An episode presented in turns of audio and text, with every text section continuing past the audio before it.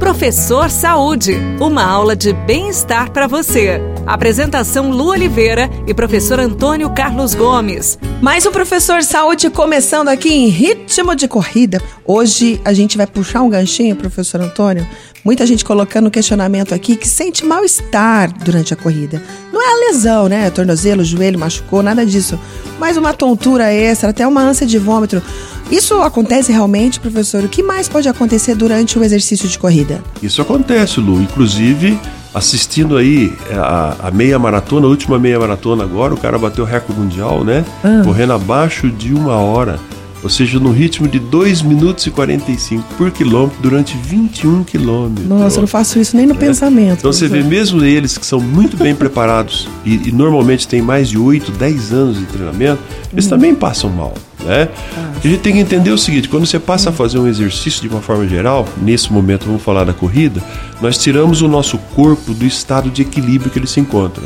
É. Né? Uhum. Aumenta a frequência cardíaca, aumenta a temperatura corporal, né? Esse choque térmico com o ar atmosférico e a temperatura interna faz com que ocorra sudorese. Consequentemente, o nosso corpo ele entra numa chamada metamorfose, buscando o equilíbrio, né? Exatamente, buscando o equilíbrio num outro estado de fadiga. Certo. Esse período de transição entre o equilíbrio normal, né, dele parado, normal, e até o, o alto pico do, do, do exercício, é um período onde transtornos ocorrem no organismo.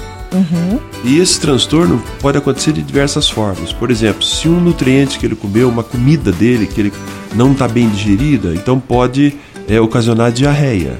Ixi. Muitos atletas, né, que correm longas distâncias, no meio da corrida, de tanto tomar líquido, dá diarreia. Eu falo isso porque nem sempre vai ter um banheiro lá perto, né, professor? Exatamente. Você está falando de corrida de rua, né, pessoal? Imagina é. a situação do camarada. Às vezes você não acha nem um matinho para você se esconder. Então, a diarreia é um outro fator é a ânsia de vômito. É, uhum. ânsia de vômito, essa mudança de fluxo sanguíneo no nosso corpo para poder atender os agrupamentos muscular em maior esforço, cria esses distúrbios. Então eu preciso, antes de iniciar um programa de exercício, principalmente de corrida, cuidar dessa questão da alimentação anterior, tá? hidratar durante a prova tá? e trabalhar no limite do seu ritmo, do seu corpo e não no ritmo dos outros. Não no ritmo daquele colega que passou você correndo super rápido, você está tentando acompanhar.